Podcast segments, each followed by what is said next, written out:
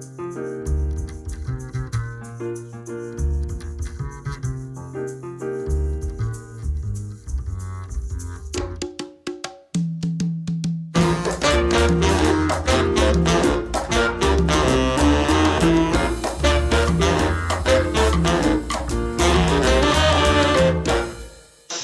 Hola vecino, bienvenido al episodio número 17 de La Escalera, el podcast donde mi compañero Antonio Sánchez, desarrollador web, y yo, Enrique Cortiñas, consultor de ONGs, hablamos de nuestra evolución profesional en el campo del marketing digital.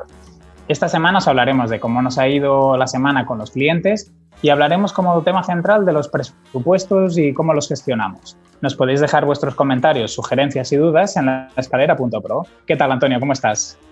Buenas, Quique. Eh, muy bien y, muy contento. Llevaba toda la semana muy enfadado, pensando que la gente no nos iba a dejar comentarios después del pedazo de CTA que hicimos, pero ah, bajo contra todo pronóstico, eh, Jesús Olaza y Goitia, espero haberlo dicho bien, de goiblas.com, nos ha dejado un pedazo de comentario y es una persona que, no tenía, o sea, no conocíamos ninguno de los dos y, está muy bien que, empezamos a captar gente que no conozcamos.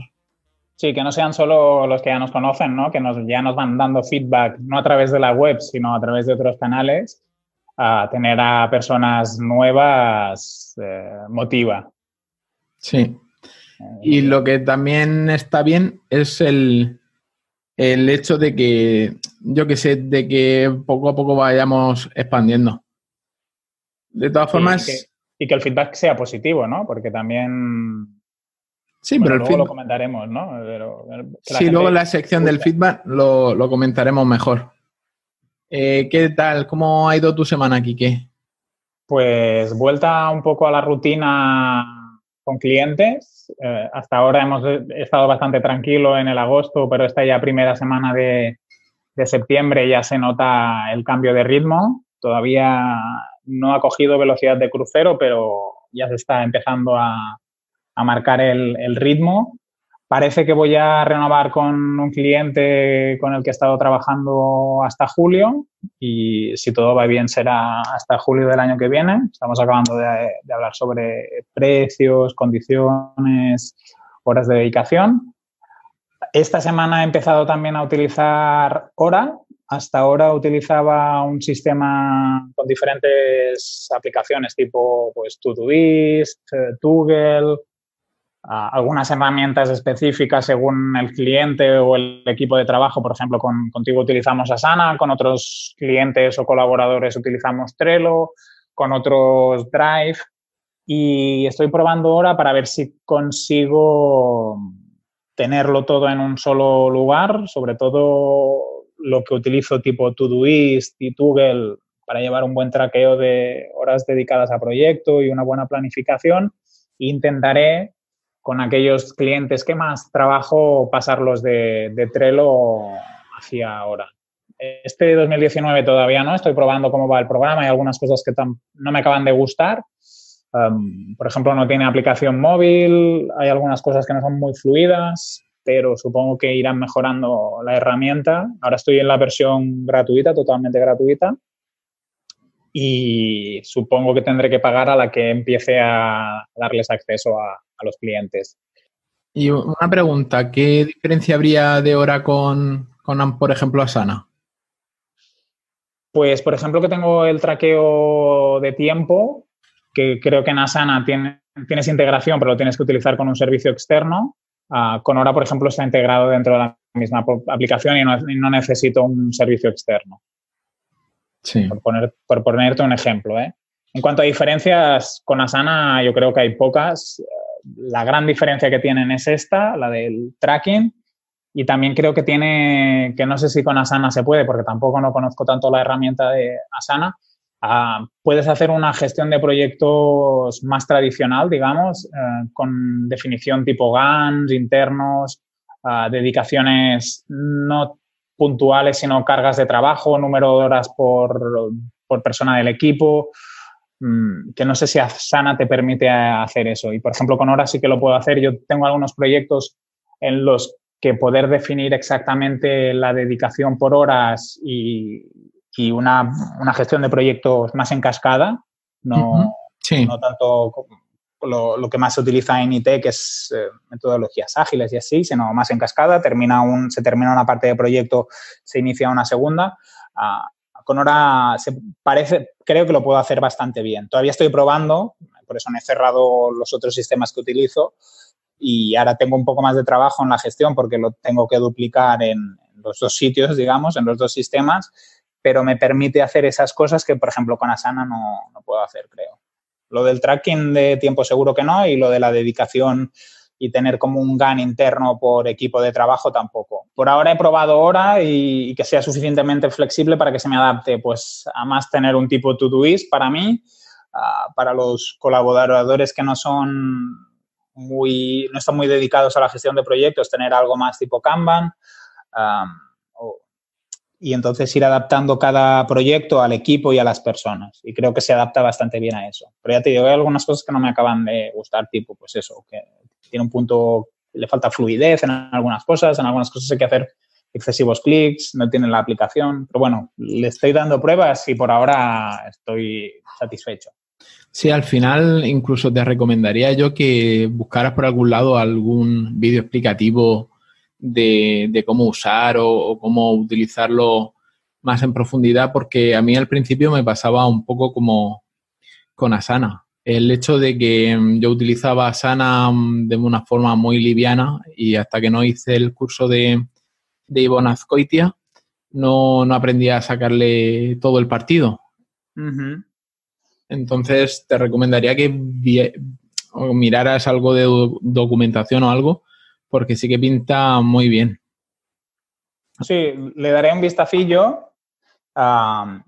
primero me gusta probar las herramientas un poco a mi aire y cuando empiezo a ver las limitaciones sí que me busco más la vida, pero sí que tienes razón que para herramientas de gestión de proyectos, ah, tener soporte o tener la experiencia de personas que ya las utilizan y las utilizan intensivamente, pues te ahorran muchas horas en decir, hostia, esto no lo hace y a lo mejor es que lo hace y tienes, o incluso el, el hecho de poder utilizar teclado específico para hacer ciertas acciones y no tener que ir con los clics que yo decía ahora, ¿no? A lo mejor, sí, por eh, ejemplo. Con un control no sé qué, pues se puede hacer una acción que yo ahora me pienso que son tres clics. Pues sí, sí. Realmente poder tener a alguien que ya utilice la herramienta o alguna formación específica siempre, yo creo que ayuda.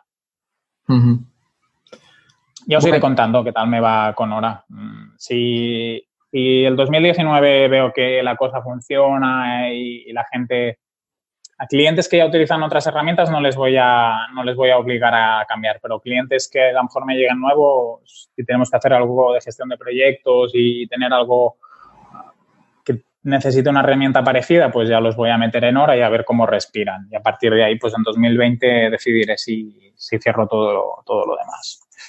Genial. Hmm. ¿Qué te iba a decir? Eh, quería decirle a los oyentes que estás en Barcelona y estás grabando con el móvil. Lo digo porque a veces pillo como subidas y bajadas de, volumen y como estoy grabando yo, pues puede ser que luego no, tenga remedio eso, por mucho Auphonic que le pasemos. Intentaremos que no, que no se note y como aquí tengo un equipo más sencillo de grabación, y la conexión no sé por qué es un poco mala. Hemos hecho ahí un apaño esta semana. La semana que viene puede ser que también grabemos de, la misma forma, pero espero que el, que el sonido sea suficientemente bueno. Sí, noto como subidas y bajadas de intensidad, pero bueno, al final se te entiende perfectamente a lo mejor también es que me muevo, ¿eh? que en, el, estudio que tengo ahí montado, como el micro está quieto, aunque yo me mueva. Bueno, a lo mejor Luis, Luis Dardón sí que se daba cuenta de que me movía. y nada, por último, esta semana que empezaba septiembre y así, como tengo bastantes clientes y, de hecho con el, con el nuevo cliente con el que voy a renovar, ah, si por ejemplo solo fuera para 2019 de ahora de septiembre a diciembre lo tengo todo bastante lleno, tengo algunas horitas libres a la, semana.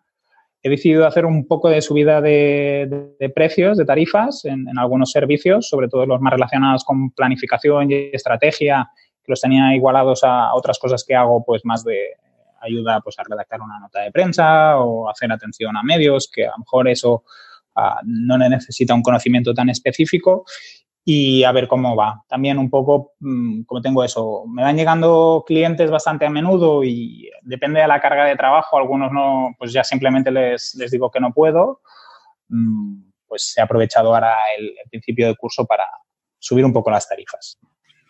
Yo te quería decir, una vez me, hablando con Fran Madrillano, me, me dijo que, que daba igual el, porque yo también pasé por lo que tú estás pasando ahora de, pensar en subir un poco las tarifas. Y es lo que me comentó, eh, me dijo, dice, al final, el hecho de que tú hagas una hora diseñando o una hora programando es una hora de tu tiempo, sigue siendo una hora de tu tiempo, entonces deberías de cobrarla igual. Aunque esa tarea la puede hacer otra persona, pero tú esa hora, a lo mejor, una persona con menos experiencia, tarda una hora y media, tarda dos, o lo hace diferente. Entonces, el hecho de, cobrar dos tareas diferentes, o sea, dos tareas diferentes de forma diferente solamente porque pudiera hacer la otra persona o porque no estuvieran dentro del, mismo rango, no significa que no las tengas que hacer tú y que no te lleven un tiempo. Pues yo te lo digo como consejo. La diferencia de precios la, valoro más eh, o la defino más por el valor que aporta una tarea u otra. Sí, sí. No tanto en el tiempo que destino, que sí que tienes razón, y, la mayoría de gente dice, no hay que presupuestar por horas. Uh, a mí se me hace difícil, no sé si es porque soy gestor de proyecto, se me hace difícil hacer un presupuesto y no calcular las horas que voy a necesitar para hacer aquel, aquella acción. Claro, cuando has repetido 30 veces una cosa, ya sabes más o menos las horas de tiempo que necesitas. Uh, yo intento valorar el, por no ser repetitivo, lo de valorar, ¿no? Ah, ¿Qué valor está, estoy aportando al cliente? Y según ese valor, uh, he identificado unas tarifas un poco diferentes. Si, si, el valor, si mi aportación en el equipo, pues por ejemplo, en temas de captación de fondos, gestión de proyectos, que son temas eh, técnicos y, y, donde la experiencia, el conocimiento, uh, creo que es muy importante, pues el precio es más alto que si fuera otro tipo de tarea en que sería algo más mecánico, pues como podría ser lo que te he dicho, lo de la nota de prensa o, ayudar puntualmente en la redacción de unos mensajes para enviar a los socios o, arreglar una cosa en una web que sea más sencilla que tal. Ahí he hecho esas diferencias en cuanto a, la tarifa. Sí, sí. Por ahora yo no, no hago presupuestos en base, por ejemplo, plan de comunicación 1500, me lleve el tiempo que me lleve o me suponga la carga que me suponga. Sí. Sí, sí, el, hecho de paquetizar. Sí, para mí tiene más sentido, pues si por ejemplo es una asociación más grande, seguramente necesitaré dedicarle más tiempo y necesitaría pues a lo mejor investigar mejor a los competidores, analizar mejor cómo se comunica, que si es una asociación más pequeña, que entonces tendré que el análisis de competidores a lo mejor será más pequeño, la documentación que tengan ellos también será menor y, identificar problemas será relativamente más fácil. Uh, Por eso prefiero a la hora de presupuestar hacerlo no tanto en cuanto a la actividad, sino al tipo de esfuerzo que me va a suponer y, el valor que les estoy aportando a la organización. Creo que ya he comentado esto en el podcast, pero una vez en, una meetup de, WordPress, uno de los que fueron eh, allí eh, comentó el, hecho, dice, me acuerdo que dijo, eh, o sea, te va a dar el mismo follón el cliente al que le estás cobrando 5.000 que al que le estás cobrando 1.000. La única diferencia es que tú te llevas 4.000 euros de, de, margen.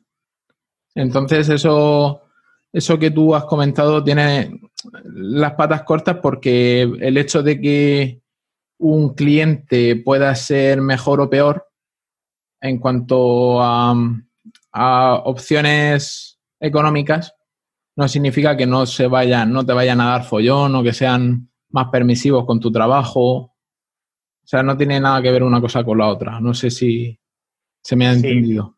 Básicamente que muchas veces se relaciona con que, un cliente pague bien va a dar poco trabajo o, va a ser mejor que si el cliente paga poco. Correcto. Al final son cosas independientes. Y a lo que me recuerda es al tema este, hoy estamos hablando en la empresa, eh, Rubio del Amo, la empresa que nos está haciendo el cambio de identidad corporativa, en que Kuma. en Kuma, correcto.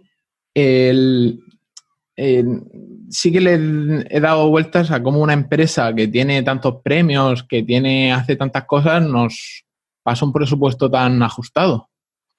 Y hoy estamos hablando de que, de que posiblemente tengan como dos categorizaciones de, de cliente. Tengan como un cliente, unos clientes premium, unos clientes de cartera grande, a los que les pueden, se pueden permitir cobrarles más y dedicarles más tiempo y más entusiasmo y luego que tengan como unos clientes del montón a los que le pueden, o sea, los que se pueden permitir cobrarles menos, pero a cambio de, una peor calidad de trabajo. Bueno, a lo mejor no peor calidad, pero menos dedicación. Sí, correcto. O un, o un, perfil profesional, seguramente dentro de la misma empresa. Claro, tú y yo somos autónomos, entonces digamos que concentramos mucha parte de la carga de trabajo que tenemos en nuestro día a día. Pero si a lo mejor ellos en el equipo tienen eh, perfiles más seniors o perfiles mm, de gente que está empezando, pues a lo mejor en el presupuesto más ajustado te colocan a alguien. Mejor o peor, correcto. Intentan seguramente hacer igual de bien el trabajo, ¿eh? lo que el cariño. no, tiene nada que ver una cosa con la otra. Por ponerte un ejemplo, eh, yo he trabajado con una empresa de SEO famosa a nivel nacional eh, no voy a decir el nombre, evidentemente, pero solo diré que el, socio fundador es, es, muy conocido en el mundo SEO como ser de los primeros españoles en, meterse en el mundillo. Y en esta empresa nos cobraban 750 euros al mes en contratos de un año por cada una de, de las páginas web que nos llevaban. Y realmente nos estaban, bueno, tampoco quiero desmerecer a nadie, pero la, la persona que nos tenían asignada dentro de la agencia pues era un poquillo despistada, eh, no entregaba las cosas a tiempo, nos tenían un poquillo descuidados. Y sí que es verdad que a nosotros nos cobraban eso, pero éramos una empresa pequeña. Claro, seguramente si hubierais tenido un contrato mayor o así, pues ya sería otro rollo. Claro. Entonces, eso. yo creo que el tema de tarifas es un mundo y también cada uno se tiene que sentir cómodo con, lo que presupuesta y, sentir también que está acorde con el tipo de cliente que tiene y, lo que ofrece. Porque hablando contigo también de tarifas, cuando hablamos de los presupuestos que se enviaron, había una empresa que se salía claramente de, mercado, ¿no?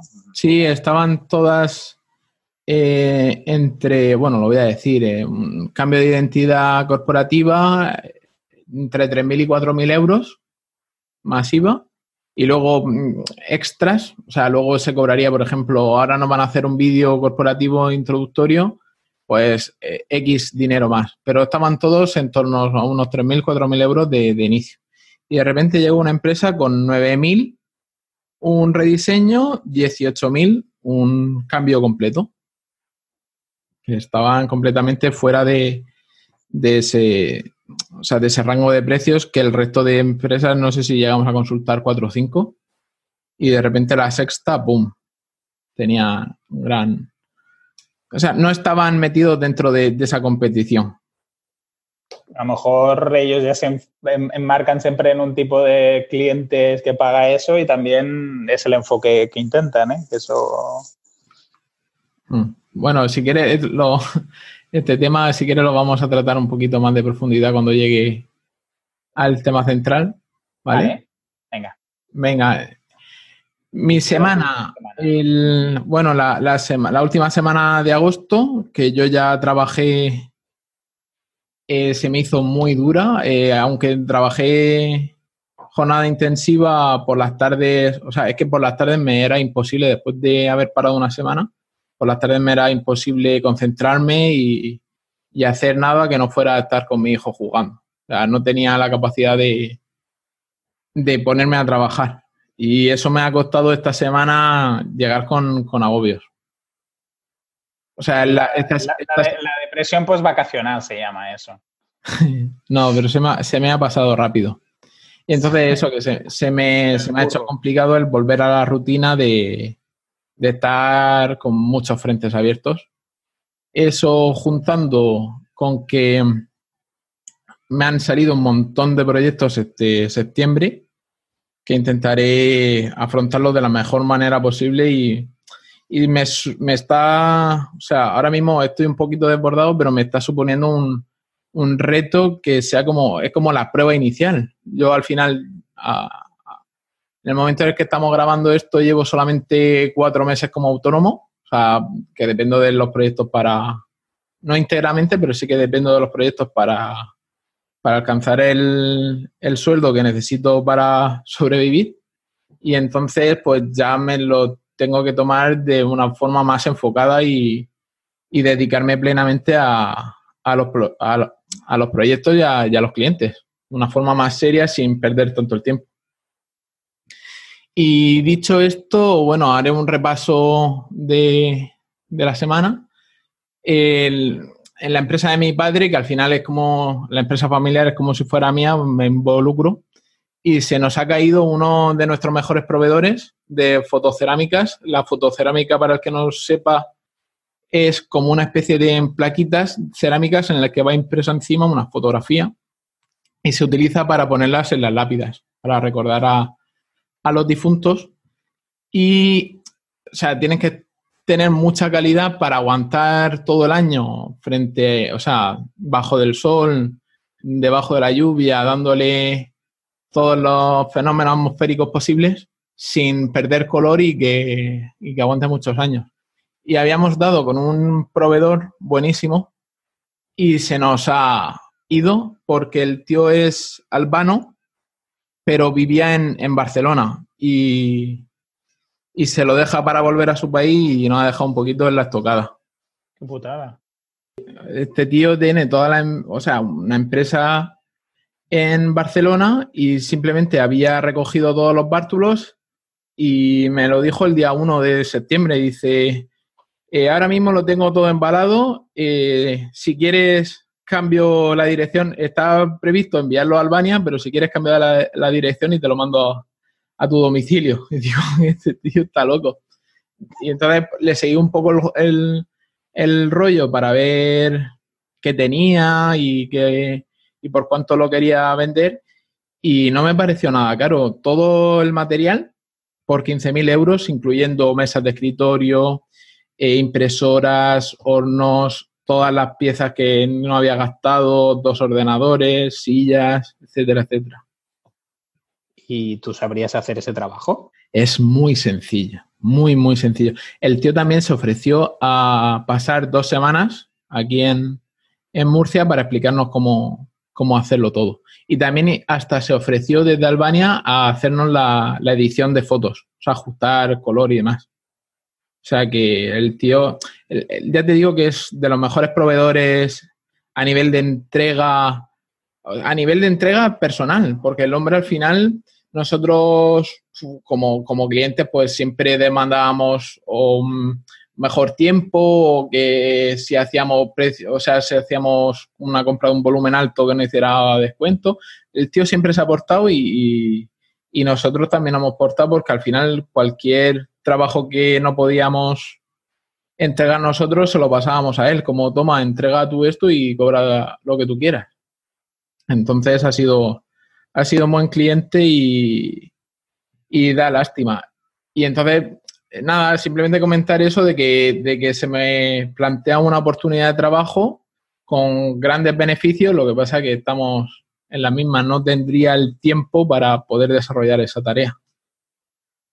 Pero claro, si tú pillaras a alguien a quien se lo enseñaras y tal, sería como si tuvieras un negocio traspasado. Claro tienes que ayudarle, tienes que ayudar o por lo menos al principio tendrás que echar ahí un poco el hombre para eh, el hombro para que la persona sepa cómo hacerlo. Sí, pero o sea, si lo pensamos fríamente, fríamente, fríamente, podría ser como un, negocio en el que no tuviera que estar yo presente. Sí, sí. Si tú enseñas a la persona, ¿no? Al final lo que hace, él produce para ti y, te sacas el porcentaje que te tengas que sacar y la persona cobra el sueldo que tenga que cobrar. Eh, estuvimos haciendo números y se puede sacar fácilmente un 90% del precio de venta. O sea, el material, el coste de material, energía y tal es solamente el 10%. Contando el precio de venta en el mercado. O sea, que es brutal el, el, el dinero que se le puede sacar a algo tan, tan sencillo. Hace buena pinta, sí, hace buena pinta. Y bueno, no me acuerdo en qué capítulo comentamos el tema de, grabar, o sea, de grabar no, de comprarme un dominio para marca personal. al final salió Antonio Y esta mañana me he levantado, me ha dado el venazo y he empezado a, a montarla. Ahora mismo no está accesible, no entres. pero, pero sí, la idea es de, utilizar, voy a coger el blog que tengo en Architect y lo voy a traspasar ahí. Entonces se va a quedar como un blog personal, el antoniosánchez.pro, un formulario de contacto sencillo, cumpliendo las normativas de la RGPD, que ahora mismo Architect no la cumple. ¿Ya has puesto los avisos que toca? No, tengo que ponerlos, no están puestos. Ah, suponlos, ¿eh? Que te cae multa. No, porque no, no estoy captando nada de nadie. Ah. En Architect ahora mismo no tienes manera de, de contactarme. Hablando de, de Architect, me han, me escribió, a ver si doy con el email, porque me parece muy interesante la manera en la que una persona me había contactado. Eh, a través de, de, la web me escribieron de un software, eh, no sé si te suena Webflow. Eh, sí, es, tipo una especie de Wix, ¿no? Para hacer webs.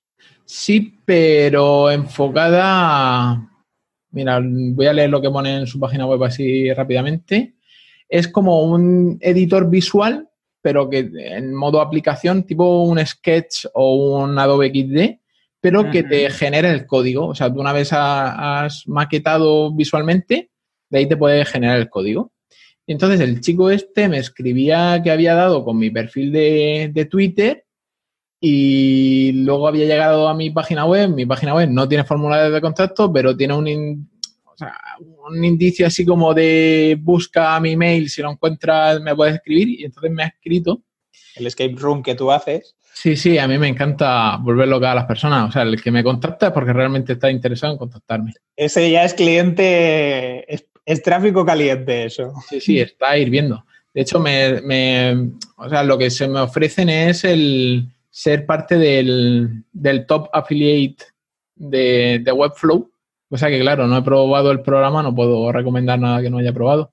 Pero me ofrecen 50% de, de comisiones recurrentes. O sea, el, el pricing de esta herramienta, a ver si lo encuentro a ver si todavía me hago afiliado. O sea, si yo me doy de alta tres meses, cobras el 50% tres meses. Correcto. Pues empezando por 12 dólares al mes. Bueno, no está mal. 12 dólares. Escúchame, me voy a poner a recomendar esto. ¿Te da para la cerveza de los viernes? Ah, pero espérate, espera todo, es que es un Wix. Toda la trampa. A ver, a mí Webflow me sonaba Wix, ¿eh? Pero... Hostia, me la quieren jugar. No, no, no. Me la quieren jugar, claro. Yo estoy viendo visitas. Ah, no, vale, porque tienen eh, plan de, página web, plan de e-commerce. No, que escúchame, que es un Wix. No, no. Chusca, chusca, fuera. Madre mía.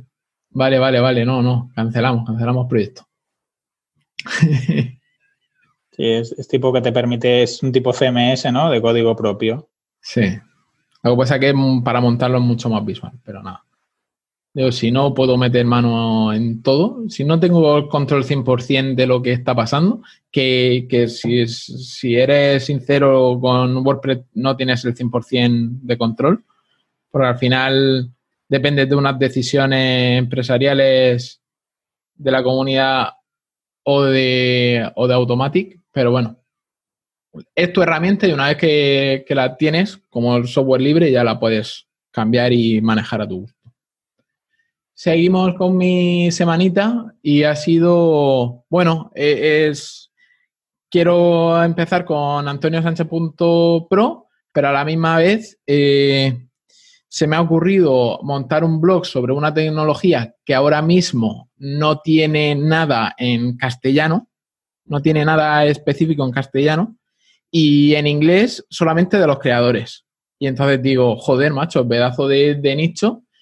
Y me ha recordado el, los casos como Budemia o Código Génesis, en los que simplemente por, por ser los primeros y escribir código y tal, se han posicionado en el mercado como grandes expertos en ese tema.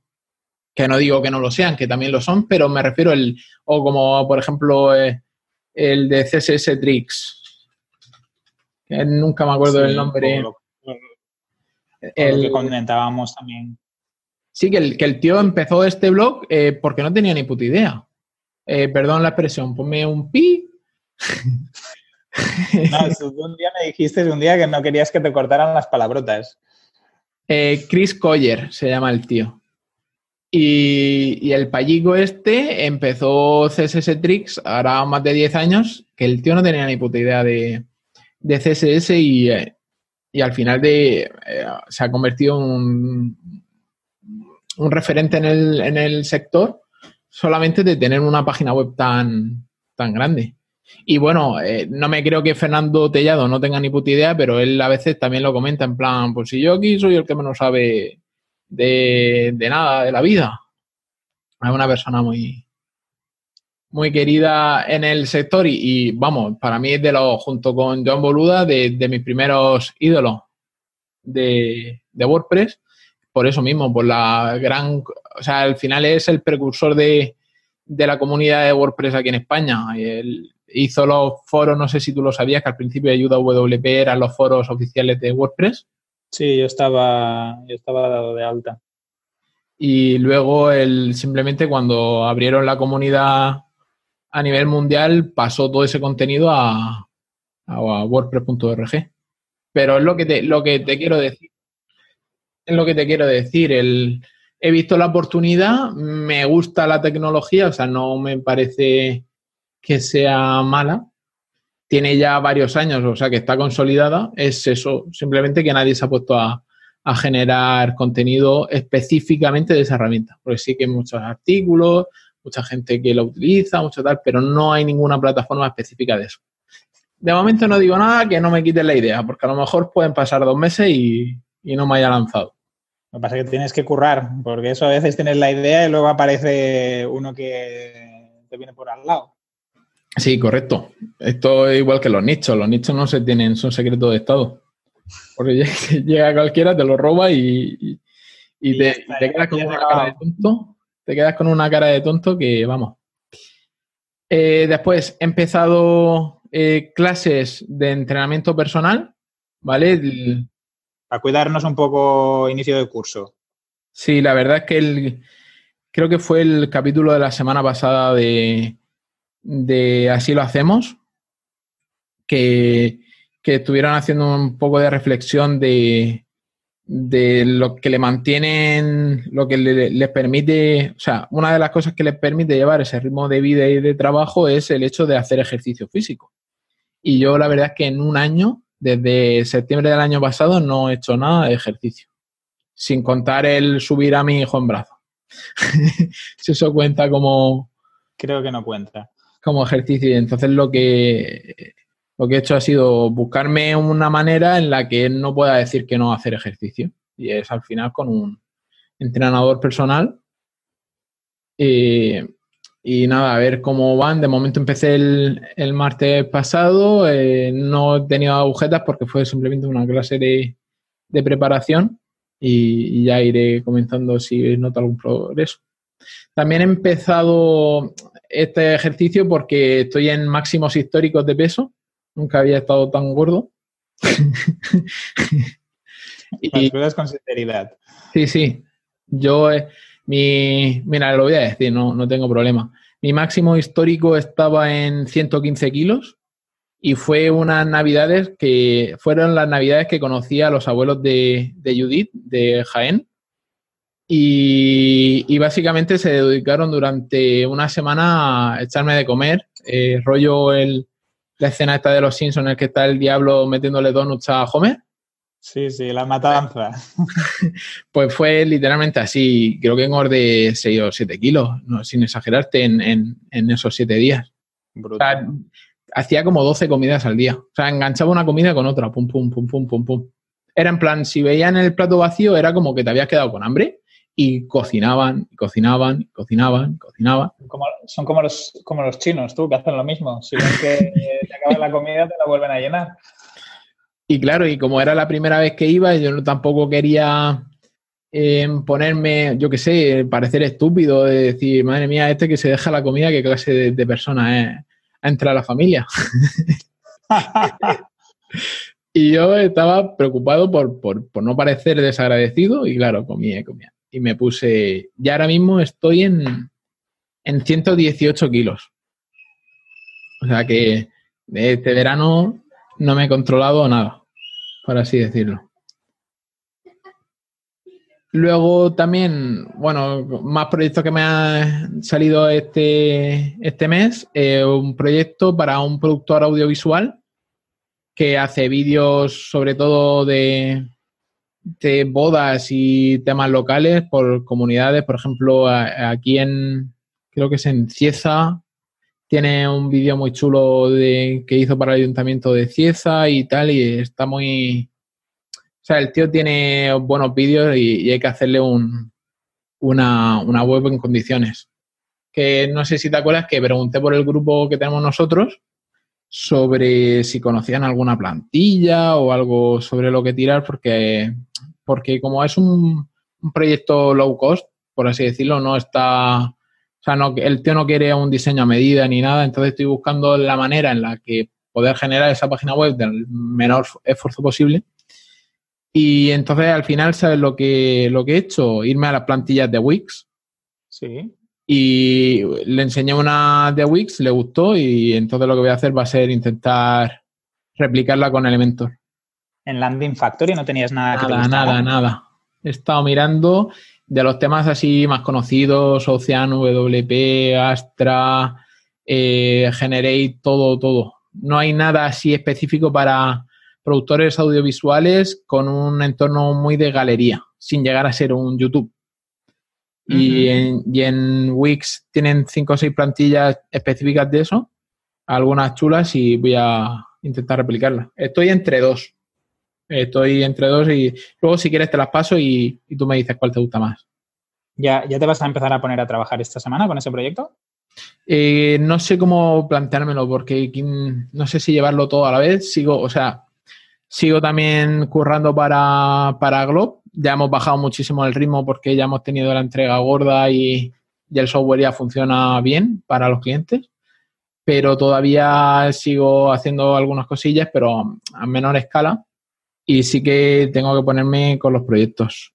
Te lo decía, te lo decía porque a lo mejor si todavía esta semana no trabajas, los oyentes conocen algún, ya no digo tema, Finfores ni historias de estas, pero un ejemplo que te pueda servir también de, de orientación o, o, propuesta de diseño que te pueda complementar a las que ya tienes. ¿Cómo? ¿Cómo? Es que no te he entendido.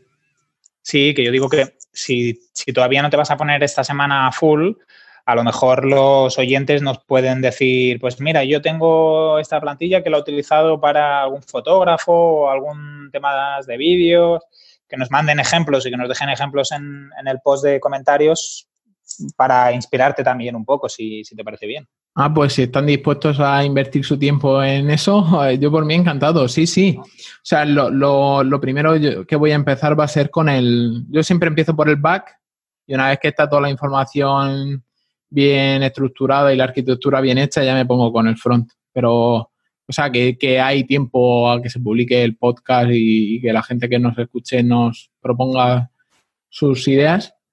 Así que por mí encantadísimo de la vida que nos recomienden.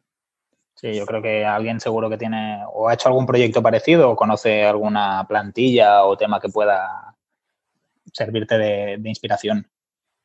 Y por último, eh, inspirado por tu trabajo en SOS Costa, Brava, que lo que, que, según me has comentado aquí en el podcast, no estás como voluntario.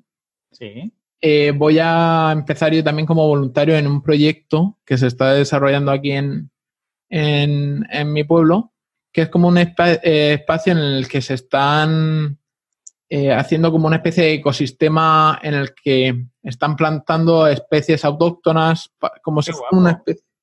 Sí, me cuesta mucho explicarlo porque porque cuesta de entender, pero quieren hacer como una especie de ecosistema, microecosistema, en, en creo que son, si son 15.000 o 20.000 metros cuadrados, ¿vale? en, el que, en el que generen una, un ecosistema hacia el interior de esa parcela eh, mediante eh, plantas autóctonas con variedades extranjeras. Y entonces hacer una especie ahí de entre eco, luego también el, el chico también tiene cultivos ecológicos, tiene un montón de cosas, tiene gallinas ecológicas, tiene corral, quiere hacer, o sea, está desarrollándolo poco a poco y entonces pues lleva tiempo diciéndome que, que le echo una mano con el tema de, de, la web y tal, lo que pasa es que no me puede pagar porque no tiene así ingresos ni nada todavía con el proyecto. Y entonces digo, pues mira, me aprendo de, de Enrique y, le echo una mano para que, para que ese proyecto siga adelante y se dé a conocer.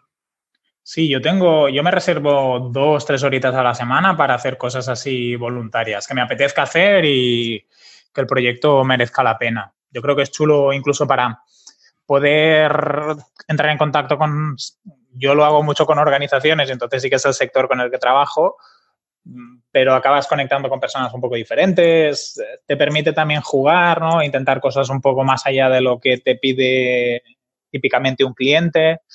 Mm, yo creo que está chulo y que seguro que le sacas partido en cuanto a las cosas que aprendas y, y el resultado que seguro que es positivo. Pues en ello estaré. Ah, pues ya nos enseñarás cómo ha quedado la web. Bueno, tengo, o sea, tengo primero que plantear qué, qué se quiere comunicar y qué se quiere conseguir. Pero bueno, sí que, que, voy a ir echándole, como dices tú, unas dos, tres horitas semanales para ver cómo evoluciona, porque al final es un proyecto a muy largo plazo y, y tampoco hay que tener la, o sea, hay que empezar la casa por el tejado. No, y poco a poco también se pueden ir haciendo las cosas. Uh -huh, correcto. Uh -huh. Qué guay, tío, me alegro. Y después de este pedazo de tostón que os he dado, eh, me gustaría leerle el, el, pedazo de feedback que nos ha dejado Jesús Olazagoitia en, en el episodio 16, el, el, de la semana pasada, porque ya te digo que a mí me ha hecho muchísima ilusión. Y nos escribe lo siguiente, hola vecinos, ole, un CTA escondido en un podcast de más de una hora, es solo para auténticos seguidores. Me presento, me llamo Jesús, trabajo como diseñador y desarrollador frontend, organizo el meetup de WordPress Logroño, defensor de Gutenberg desde el minuto cero y de vez en cuando hasta me animo a dar algunas charlas sobre CSS o JavaScript. Tengo un par de bloques publicados en el repositorio de WordPress, una alternativa a Google Maps para insertar mapas y otro para ocultar contenido hasta una fecha determinada. Seguir así y me alegro de escuchar que el podcast será semanal. Qué guay, un súper buen feedback, ¿no? Eh... Sí, yo estoy anonadado. De hecho, va a ser, me lo pido como, como vecino de abajo.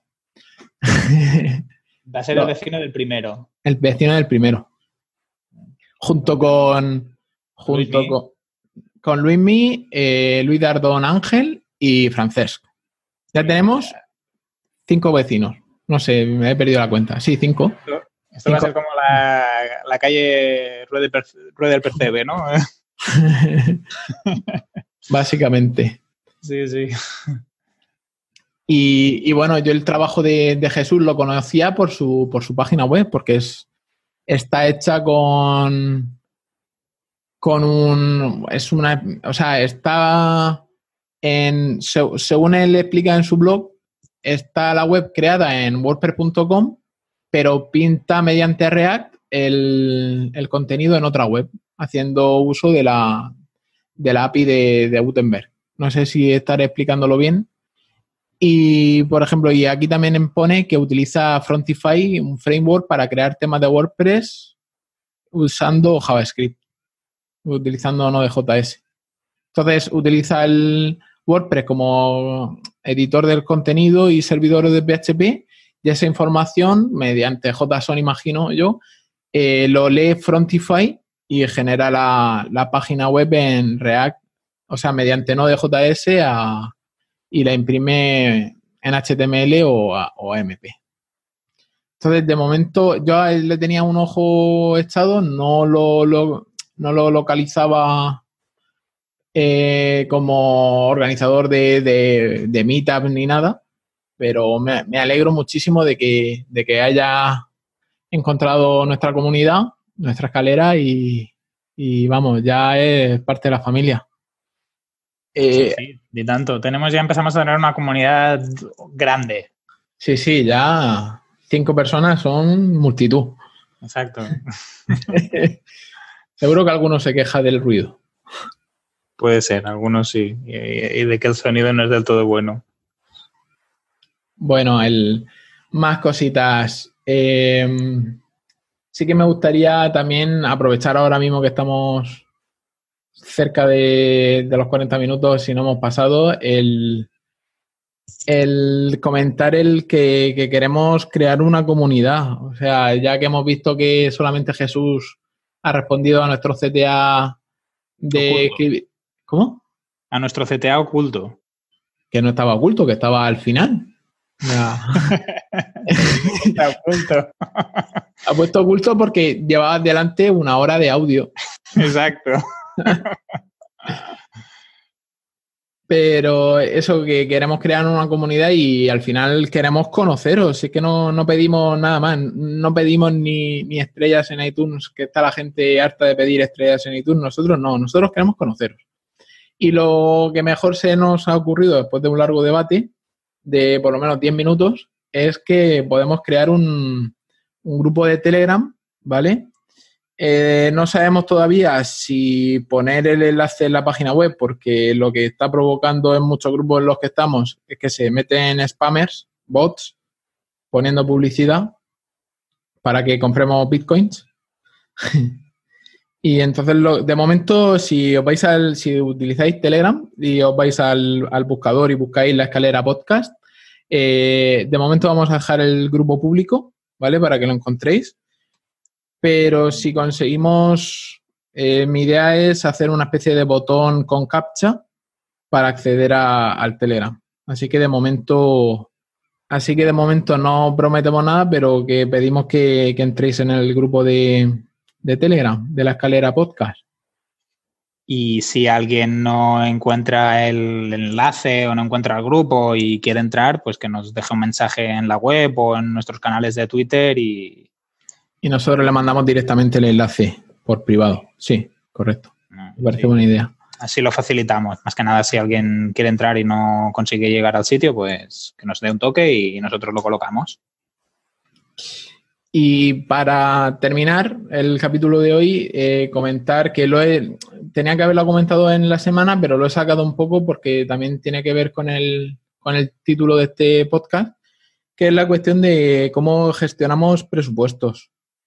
Yo el, la semana pasada comentamos que me habían entrado tres leads, uno de los cuales eh, tenía que enviar un presupuesto gordo porque tenía que, que yo subcontratar a varios profesionales, que iba a hacer más o menos de maestro de orquesta y entonces, claro, un proyecto así eh, tiene un presupuesto grande, un precio alto. Y entonces, claro, al principio mandé el presupuesto, el, el chico se me quejó y me dijo que quería contratar el, sobre todo tema de mantenimiento y posicionamiento SEO, que, que, que, no le, con lo que yo le ponía de mínimo, que no le servía, que quería contratar un año completo y que me hiciera pre, precio global, incluyendo eh, ese año, o sea, que tuviera en cuenta ese año de contratación. Y entonces le volví a mandar el presupuesto. No tuve respuesta porque pasó entre medias el, el fin de semana Y el lunes por la mañana me escribe varias veces por varios sitios que no había recibido el presupuesto, no sé qué, no sé cuánto. Bueno, el caso es que se lo vuelvo a enviar. Le pregunto que, o sea, le pido que me conteste si lo ha recibido correctamente y ya no, y dejo de recibir respuestas.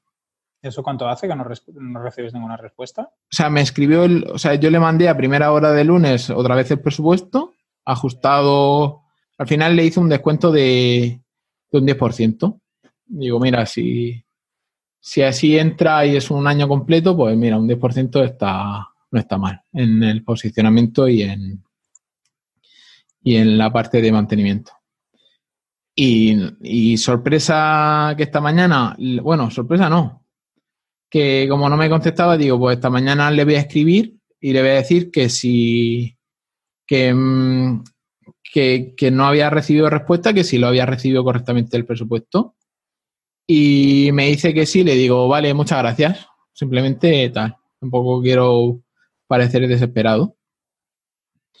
Y esto lo, comento también porque supongo que mucha gente estará en, eh, os habrá visto en situaciones similares en las que envías un presupuesto y no, y no recibes respuesta que muchas veces es normal. El hombre este lo que me ha comentado es que estaba también comparando, o sea, estaba comparando mi presupuesto con, los presupuestos de otras agencias a las que había solicitado el presupuesto. Y total, que a la una y media del mediodía me, me llama, como yo lo tengo siempre apagado el teléfono, salta el contestador, enciendo el teléfono, me llega el mensaje del buzón y lo llamo. Y lo que me está diciendo es que estoy eh, por encima del presupuesto más caro, 1.200 euros. O sea, de todos los que había pedido, de todos los presupuestos, estaban 1.200 euros por encima. Cuando cualquiera que vea mi presupuesto verá que está muy ajustado. Y entonces, claro, estamos en un sector en el que hay mucha competitividad y hay gente que, que claro, con un presupuesto así no, ya te digo que si yo, si me hubiera dicho el tío, me rebaja más, le hubiera dicho directamente que, no. Básicamente porque con el descuento este, eh, al final estoy en tarifa mínima de, de mi precio y no me pienso rebajar ni, vamos, ni, ni un euro. Y entonces, pues hablando con él es eso de que hay un problema muy grande y es que muchas veces el cliente no entiende, cuando tú le pones posicionamiento SEO o le pones rediseño, le pones programación de un tema a medida, el, cliente no entiende muy bien de en qué consiste esa tarea. Mm, no, y seguramente a lo mejor no sé qué tipo de cliente es. Eh, a lo mejor te ha pedido SEO por. No sabe cómo están hechas las páginas web. solamente tiene o sea, solamente pasa, lo que pasa es que tiene una empresa potente que con una página web hecha en Divi que no le gusta nada y simplemente quería un rediseño eh, de wow. O sea, él quiere un, diseño de página web que esté acorde con, la grandeza de la empresa. Y grandeza no en plan, uy, qué magnánimos somos, sino que la empresa es grande, tiene un montón de trabajadores, eh, trabaja mucho, tiene una reputación en el sector y entonces, pues claro, yo es lo que les he ofrecido. De hecho, hasta iba incluido un rebranding, o sea, un rediseño de imagen corporativa. Y aparte del SEO durante un año de trabajo, ¿no? SEO durante un año, mantenimiento, textos de un copy, el diseño de un tema a medida, el, el theme, el diseño del theme, la, la programación del theme a medida y eh, inclusive eh, yo no voy a hacer todo ese trabajo yo solo, sino que tengo que pagarle a los diseñadores, a la copy, al, al SEO.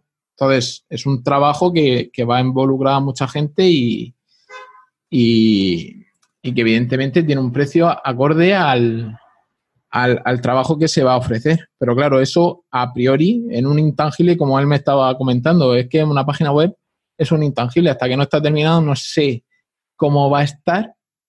Y, entonces estoy ahí un poco en una tesitura. Mira que le expliqué mucho el tema de las fases, se lo detallé bien en el presupuesto. las fases de diseño, arquitectura, tal, tal, tal. Y entonces lo que he hecho, bueno, lo que he hecho no, lo que voy a hacer va a ser elaborarle como una especie de, de listado de tareas, como si me pusiera un checklist, ¿vale?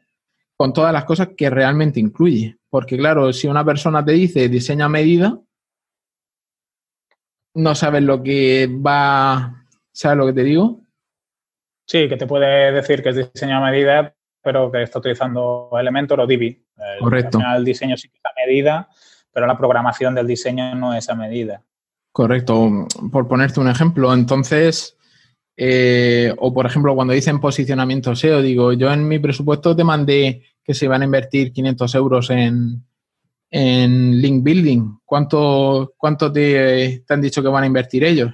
Y dice, ah, no me han dicho nada. digo, pues son cosas, yo le he explicado, digo, mira, cualquiera puede decir que puede hacer ABC, pero lo primero es, ¿realmente esa persona puede hacer ese ABC? Entonces yo le voy a decir, mira, te voy a mandar, no se lo voy a decir, pero lo he pensado, digo, mira, yo te voy a mandar un listado de tareas con todo lo que se va a hacer, bien detallado. Vete con este listado a la competencia, cualquiera de ellos, y si te, son capaces de hacerte lo mismo por menos precio, contrátalos a ellos.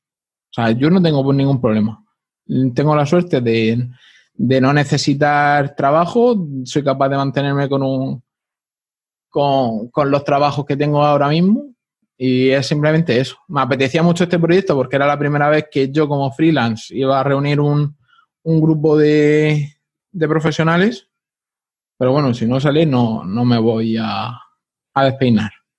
Sí, yo creo que también hay que ir con cuidado cuando el cliente el, factor diferencial en la selección del proveedor es el precio, que parece que es un poco así. Ah, hay que vigilar porque a lo mejor él sí que no está entendiendo cuáles son las diferencias. Uh, claro, es, que tampoco no ha hecho el trabajo de preguntarles a los proveedores, porque seguro que las ofertas de presupuesto, tal como están escritas, son diferentes. Claro. Ese es el problema que el... si el cliente no hace, ese trabajo, que es el primer interesado en que eso funcione, y no sé de cuántos dinero estamos hablando, pero si pones que te tienes que gastar, ni que fueran 400 euros, ¿eh?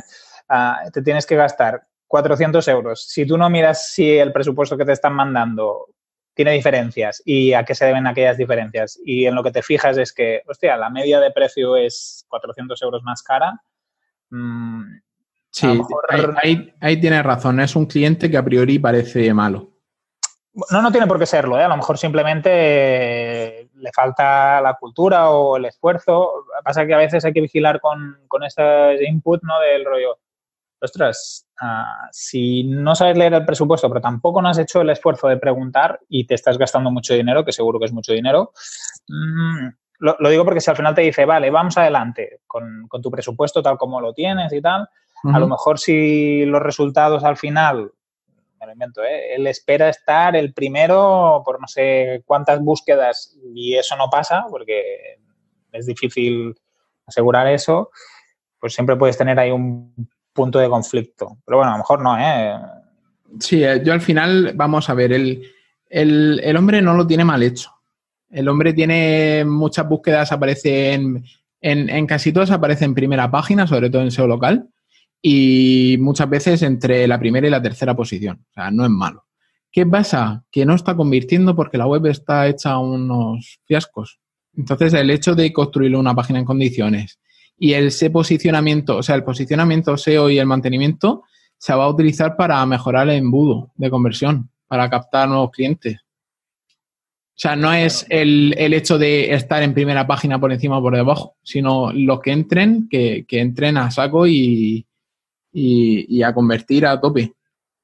Tú lo que vas a conseguir solo con los cambios a nivel de programación es mejorar la experiencia de usuario y... Todo, o sea, no lo hemos comentado, pero al final el, objetivo del, del, tío es mejorar la, la, primera impresión que tienen los clientes de ellos y la descubrir, descubribilidad. No sé si existe esa palabra, pero es que le descubran y que esas personas que le descubren sientan una confianza y lo, y lo llamen directamente. Porque él es muy conocido en el sector, eh, le funciona muy bien el boca a boca, eh, a nivel local, lo que viene siendo Murcia Capital, trabaja, vamos, no le falta trabajo, es solamente mejorar un poco. A ver si a lo mejor podrías hacer una reunión donde le...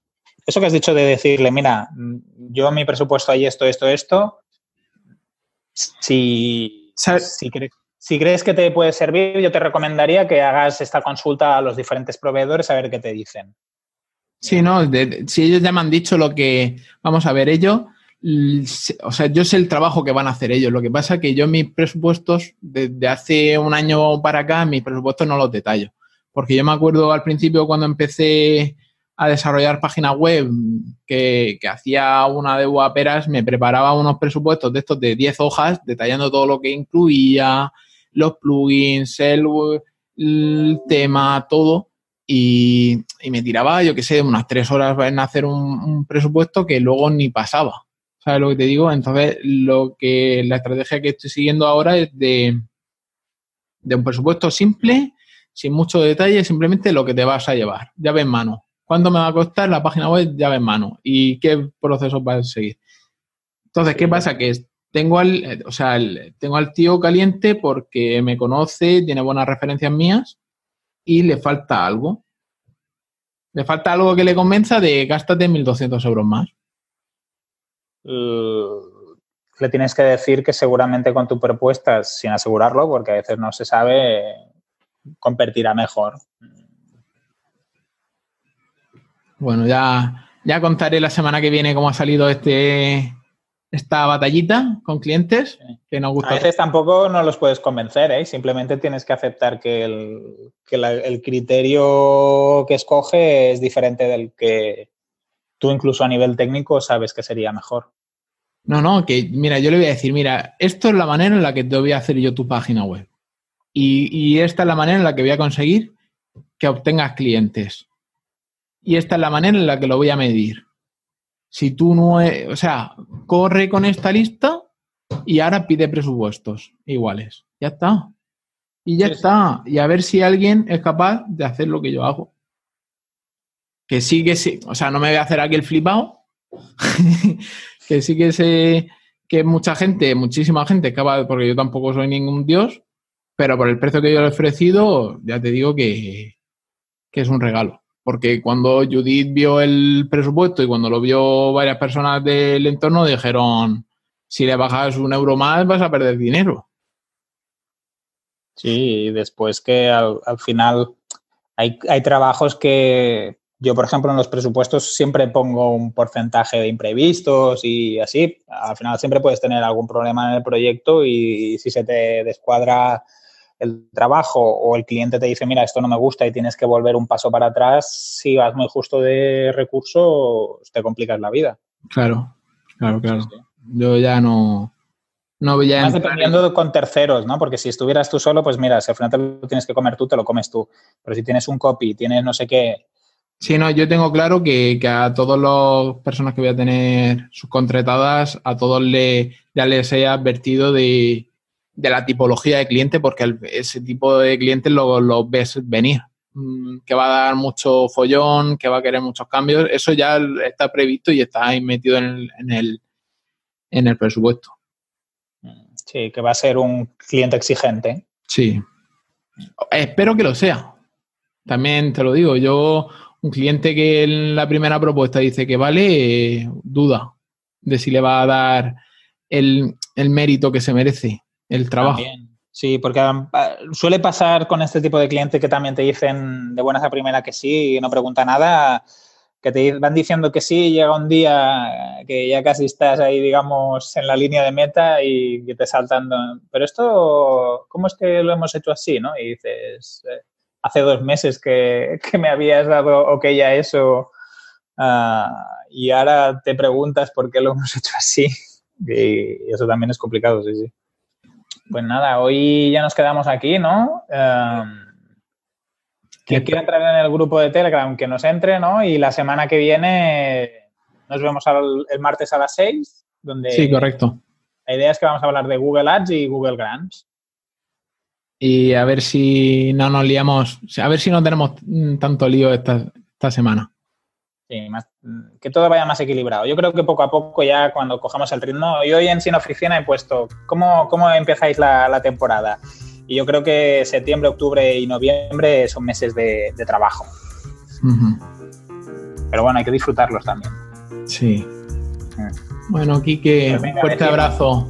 Un abrazo, vecino, que vaya bien. Chao. Chao.